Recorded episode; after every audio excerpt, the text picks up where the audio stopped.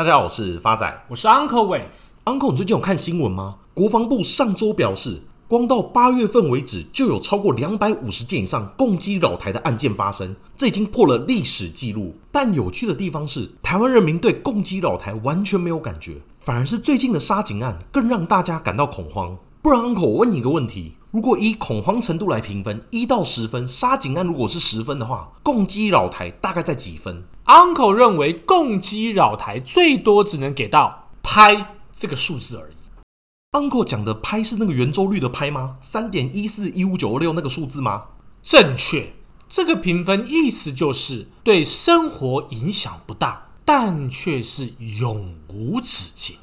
真不愧是 Uncle 学富五车，给出那么精确的评分，真的不一样。不过话说回来，很多媒体都想知道，如果中国哪天压起来封锁台湾，这对全球到底会带来什么样的影响？根据外国媒体访问美国参议员的内容，我们可以知道，中国一旦对台湾实施封锁，第一个影响是将会削弱全球的供应链，一方面会导致推高亚洲地区的货运价格，因为台湾这个地区在全球商业中发挥着巨大的作用。像台湾周围有许多太平洋航道，这些航道价值数兆美金。是贸易进出东亚的关键路线。以台湾海峡为例，台湾海峡是全球最繁忙的航道之一。根据专家表示，台湾海峡一旦被封锁，将对全球的航运能力造成严重的影响。大家会因此不得不绕开台湾，就会增加航行的路线，而航运时间的拉长，可能导致航运公司在燃料和船员的方面支出增加，而这些成本最终还是转嫁给企业跟消费者。像佩洛西访台之后，航运风险上升。八月初，台湾和中国大陆之间海运路线的短期运费就比七月份上涨了十一个 percent。除了航运的风险以外，第二个影响就是台湾在全球晶片的供应总量占比约当百分之七十左右。像基础云端设施、电动车以及智慧型手机等等，都需要用到台积电制造的晶片。台积电一旦在台湾的晶圆厂无法运作，全球经济放缓的程度将超过新冠疫情的时期。华尔街日报就指出，全球半导体产业协会二零二一年发布的报告显示，台湾的晶片供应链如果中断一年，全球的电子企业将会损失四千九百亿美金以上。如果台湾的晶片产出永久中断，则至少需要三千五百亿美金以上的资金，加上三年以上的时间，才有可能在其他地方打造出一样的产能。台湾虽然只占全球 GDP 的一个 percent，但对世界经济的重要性远远大过这个数字。加上中国的晶圆代工厂中芯国际、华虹半导体都是属于三线的厂商，中国业者在可预见的未来都不会对台积电造成实质上的威胁。现阶段是中国需要台积电，而非台积电依赖中国市场。所以发仔简单做个总结：台积电在政治立场上面也真正做到护国神山，只要台积电在，台湾一定在。台积电不在，那就很难讲了。我们的护国神山台积电到底厉害在哪？台湾的晶圆代工厂龙头台积电，虽然跟 DRAM 厂一样都是代工，但命运却完全不同。不但逃过零八年的金融海啸，毫发未伤，而且还不断的成长，甚至现在已经是全球公认的技术领导厂商。而台积电和台湾 DRAM 代工厂最大的不同是，台积电拥有自主设计和制造的技术，有别于记忆体厂商。台积电代工的目的是替客户实现产品，而不是为客户降低成本。因此，台积电特别不喜欢别人称它为晶圆代工厂。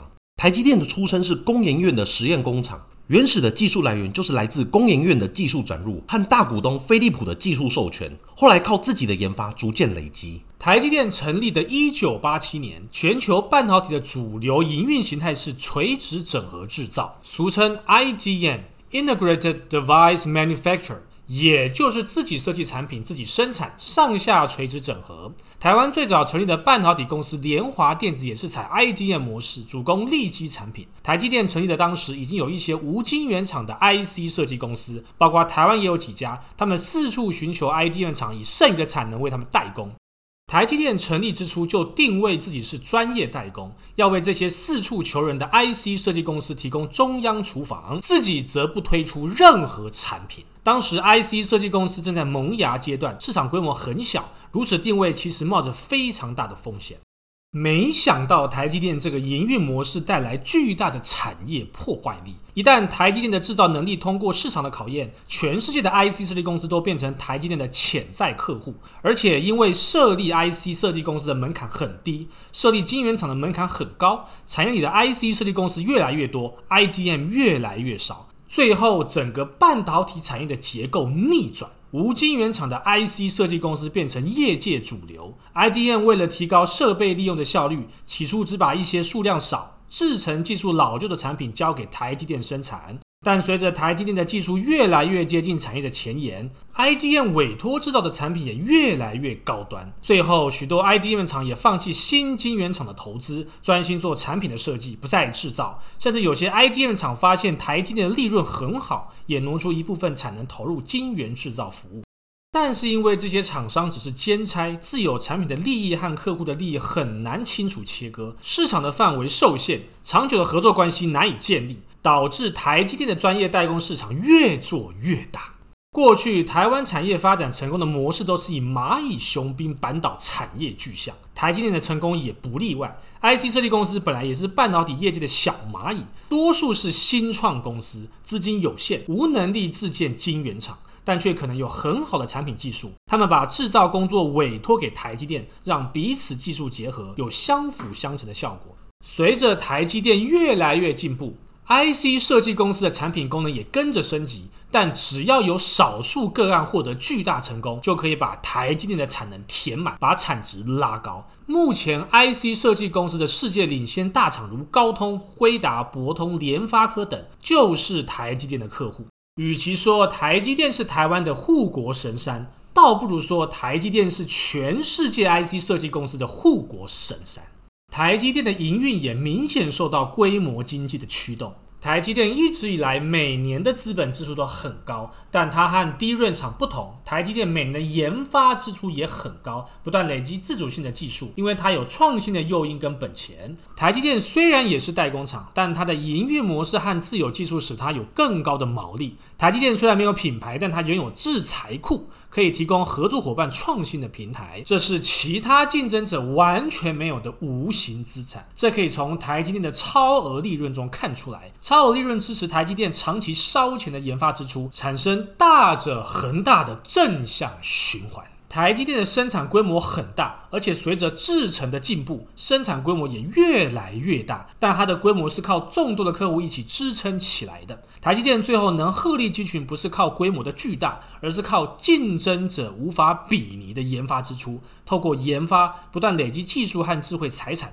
拉开和竞争者的距离。二零零一年，台积电设立技术长。聘请胡正明博士担任第一任技术长，制定技术策略，开始由技术学习走上自主性技术发展的路径。当二零一三年台积电第一次将 FinFET 技术导入十六纳米制程的量产时，已经跃居业界的领先群。所谓弯道超车，以台积电为例，在产业技术转移时是最好的超车机会。接着，台积电取得苹果手机的订单，确定它在半导体产业无法撼动的地位。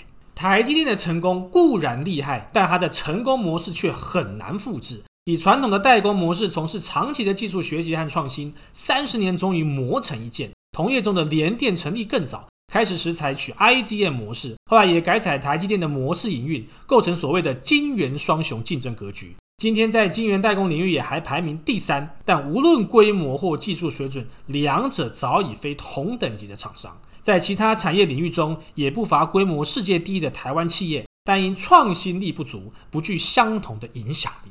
Uncle 认为，台积电成功的道路就是一开始就坚持自有技术，而且在传统的代工营运模式中创造出高于正常水准的利润，持续不断投入研发。台积电的经验显示，代工不一定是为人抬轿，如果技术够好，也可以做轿让别人抬。因为一般台商在共享共创的过程中，当技术厉害到某种程度时，不是被合作伙伴所吸收，就是被客户刻意创造敌手围堵而失去市场。当台积电的技术登顶时，它的合作伙伴苹果手机也天下无敌，而台积电继续是苹果手机核心晶片的供应商，没有被合并或围堵。最近双方又把合作关系扩大到电脑晶片的领域。苹果号称全球最有创造力的企业，创造价值的能力强，可见未来数年台积电的地位仍然无法撼动。因此，Uncle 认为，无论从台积电的财务面、基本面上看来，都前景无虞。反而这一波台股的修正，提供给投资人更好的买点。这一波 Uncle 帮各位亲爱听众朋友精算之后，未来台积电的反弹价会至少落在五百九十四元。发仔做个总结，我们从台积电成功的例子就可以知道，投资人一定要坚持学习，不断的投资自己。才有机会复制台积电的成功模式。Uncle 在此要特别感谢 Mixer Box 的听众朋友 KS 的留言，你每一篇的回复 Uncle 都有看到。Uncle 最近发现，咱们理财干话网的频道有如风中残烛，留言数完全没有增加。哪有那么严重啊？因此，Uncle 在此征求有在帮 Podcast 频道办告别式的业者，可以跟 Uncle 接洽。谢谢大家，我是 Uncle Wave，我是发仔，我们来世见。